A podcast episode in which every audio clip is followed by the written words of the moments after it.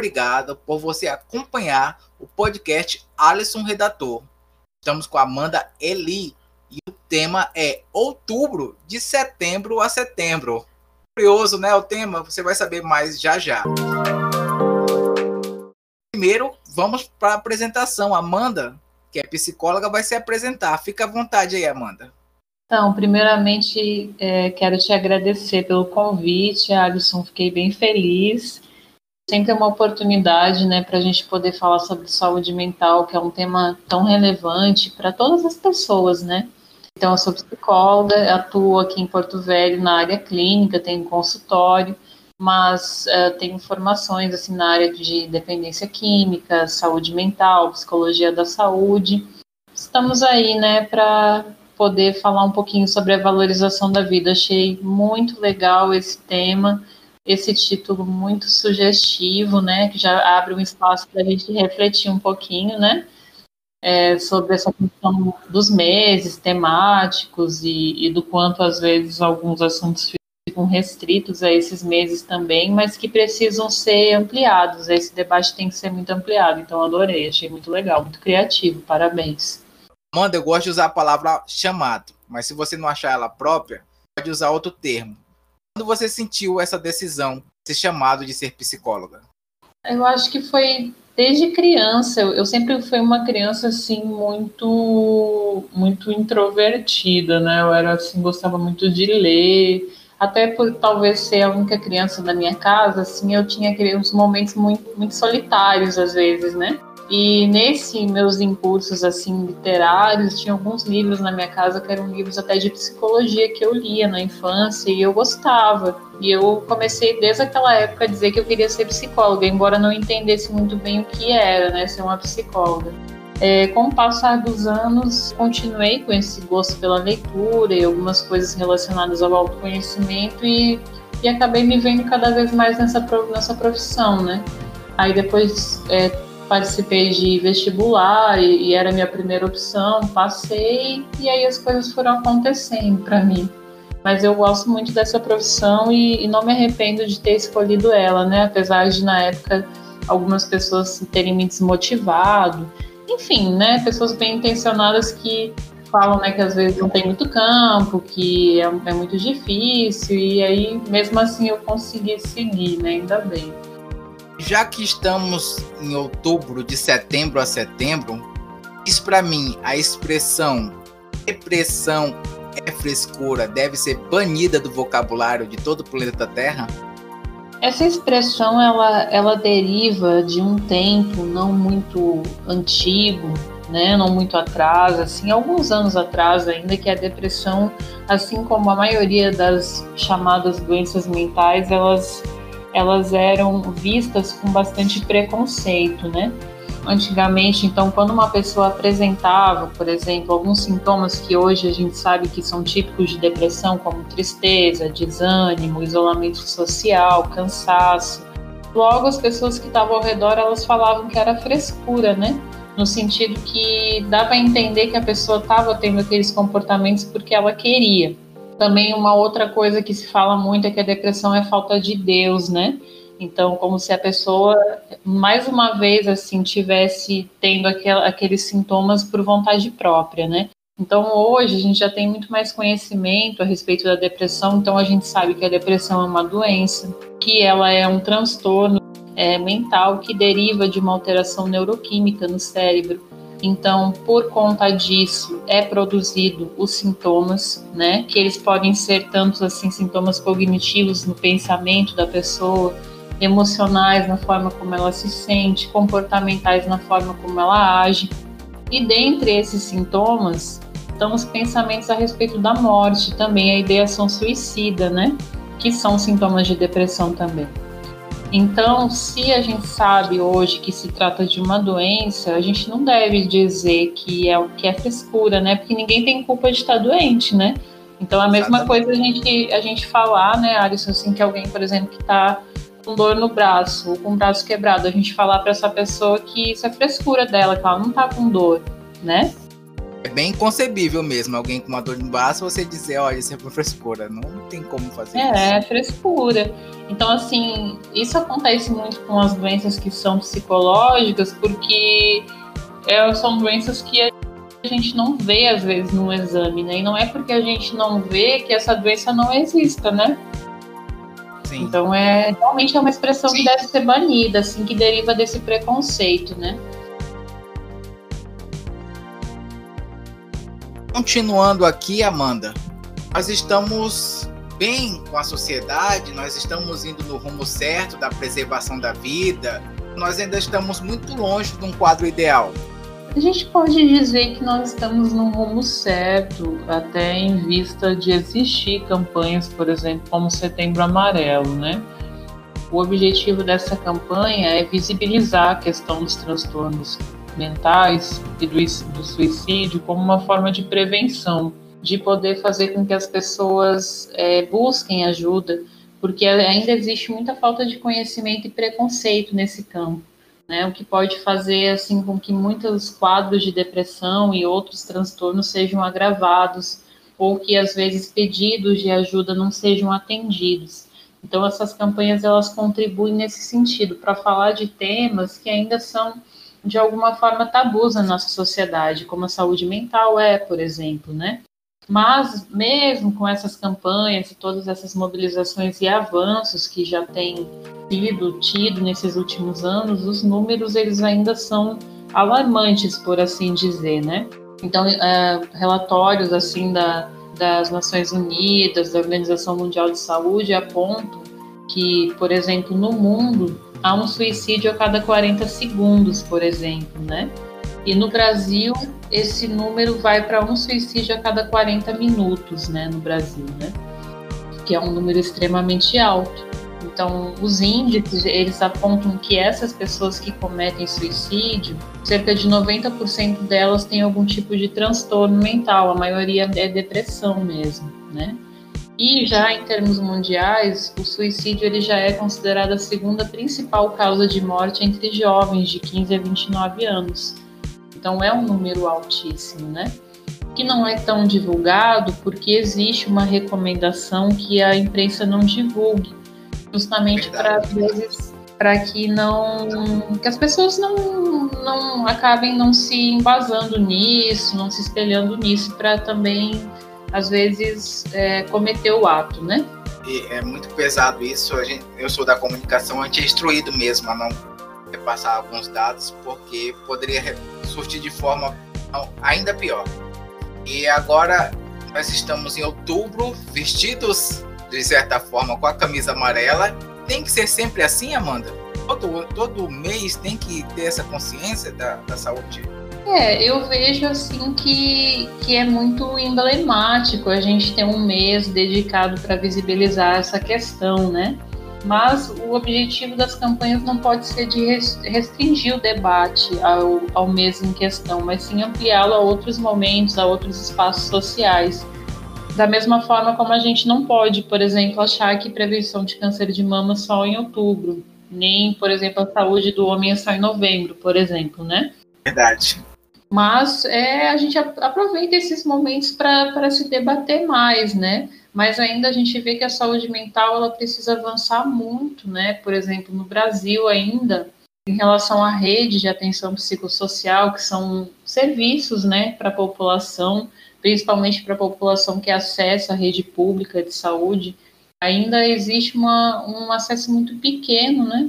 Eu estava lendo um material que falava que no Brasil ainda só 10% da população acessam esses serviços, né? Que contém CAPs, hospitais e outras e outros outras unidades que são responsáveis por esse atendimento. Então ainda é muito precário, né?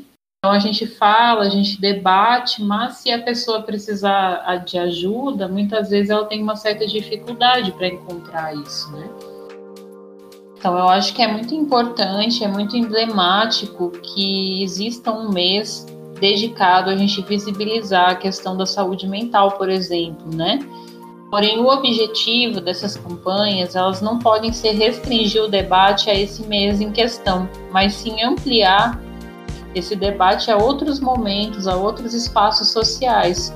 Por exemplo, assim como prevenção ao câncer de mama não pode ser apenas em outubro, saúde do homem não deve ser restrito ao mês de novembro, por exemplo. A saúde mental e a prevenção ao suicídio não deve ser uma questão só do mês de setembro, né?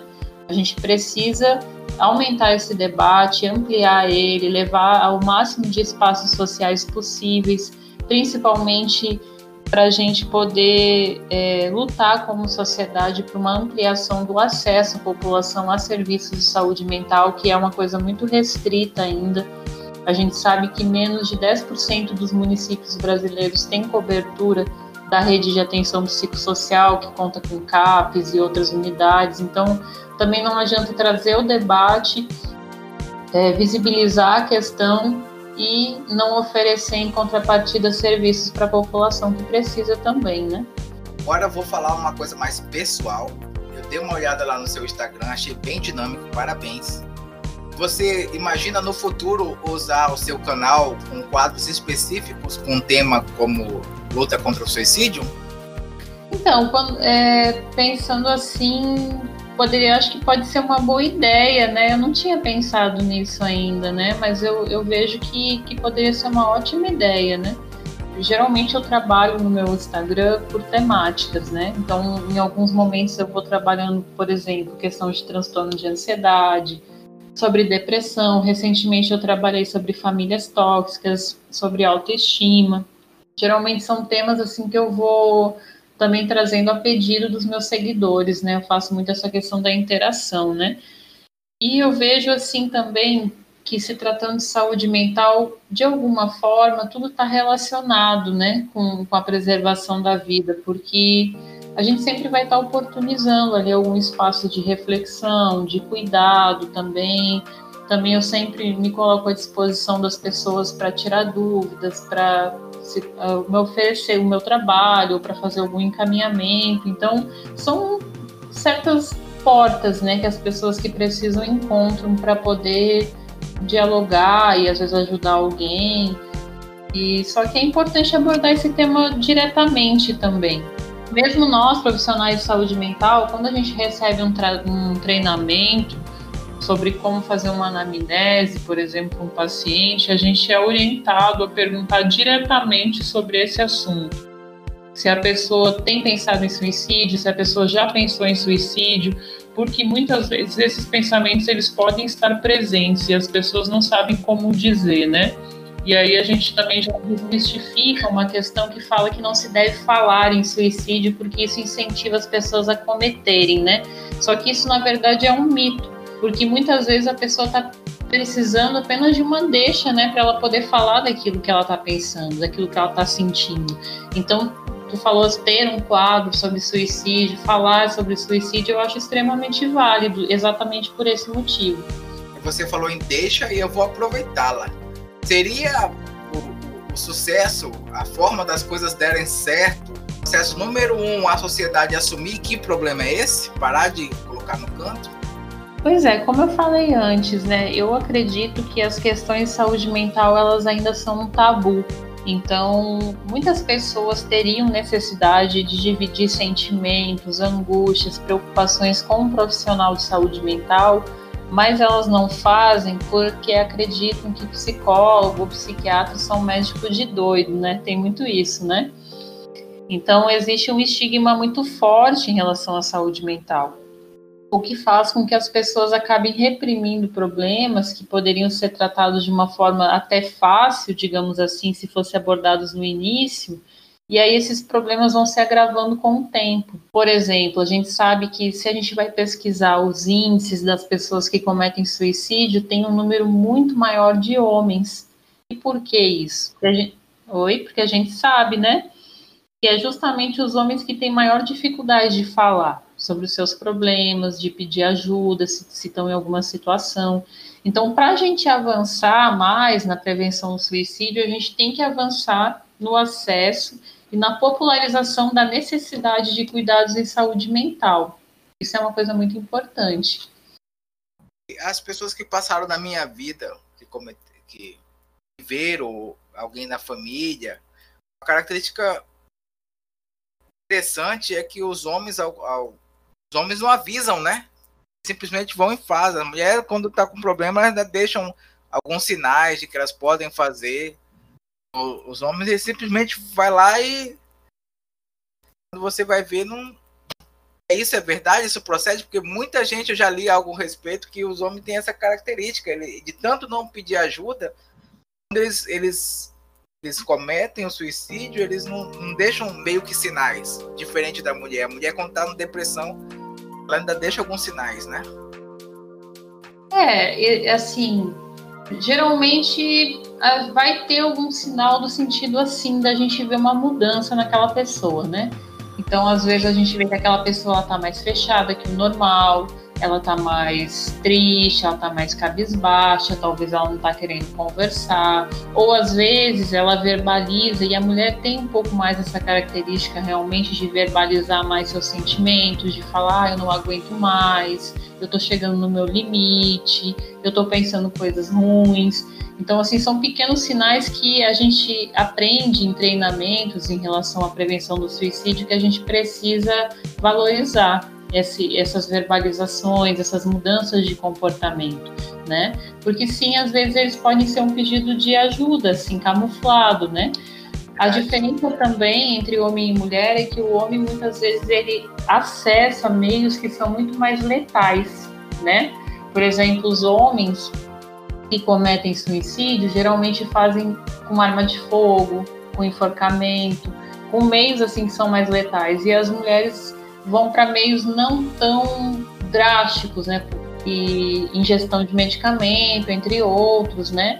E, e, assim, as mulheres também têm uma característica de tentar mais antes de realmente conseguir. Os homens, quando eles efetivam, geralmente já é de uma forma né, mais drástica mesmo. Você está ouvindo o podcast Alisson Redator. A gente agradece sua audiência. Nós estamos falando aqui com a Amanda Eli. Ela vai dizer para nós como você acessa os canais dela, como que você descobre o trabalho dela, tanto pela internet ou qualquer outro canal. Então, é, eu tenho uma página no Instagram que é, é psiamandeli e essa página também ela está no Facebook, né? Se quiser entrar no Facebook, é Facebook barra Amanda. É isso? Isso mesmo. E, e aí ali também tem todos os meus canais de comunicação, WhatsApp, como eu falei, tem um consultório aqui né, no bairro São João Bosco, aqui em Porto Velho, né, onde eu atendo, eu também atendo online, né, por chamadas de vídeo, áudio, chat, de acordo com a necessidade da pessoa. E eu queria aproveitar o momento para fazer um, dar um recado assim para as pessoas que estão ouvindo, que é o seguinte: se você conhece, tem algum familiar ou amigo que você percebe que tem alguns sintomas depressivos, né? Dentre aquilo que a gente já comentou aqui, né? Que pode ser o humor deprimido, a pessoa está diferente, mais isolada, né? Às vezes verbalizando algumas, algumas frases assim de desesperança, de tristeza. Se você mesmo está passando por isso, então eu queria dizer assim que essas questões elas têm tratamento e é um tratamento muito é tranquilo, não é um tratamento assim de nenhuma forma radical, né? É leve no sentido quanto mais no início for, né? Porque às vezes as pessoas também têm medo de procurar um profissional de saúde mental e sabe lá o que vai acontecer, né? Mas esses tratamentos eles são feitos a parte da conversa. O psicólogo ele é um profissional que ele é treinado para ouvir, para poder também diagnosticar e encaminhar algumas coisas se forem necessários. As medicações hoje em dia, se forem necessárias, elas são muito leves, nada pesado, né? Tem resultados muito efetivos em pouco tempo. Eu vejo assim aqui no meu consultório pessoas melhorando, né? Uma, bem, uma forma bem rápida, muitas vezes, com um tratamento certo. Então, vale a pena buscar ajuda. Para quem pode procurar particular, ou se não, as pessoas procurem a rede né, de atenção psicossocial também no seu posto de saúde. Então, existe recurso, gente. Tem que procurar para que não se torne mais grave depois chegue a um ponto daqui um pouco né, de uma ideação suicida ou de a pessoa acabar se machucando, né? Então, a gente tem que evitar chegar nesse ponto. Então, você ouviu o podcast outubro de setembro a setembro, Amanda Eli. Muito obrigado Eu que te agradeço, Alisson.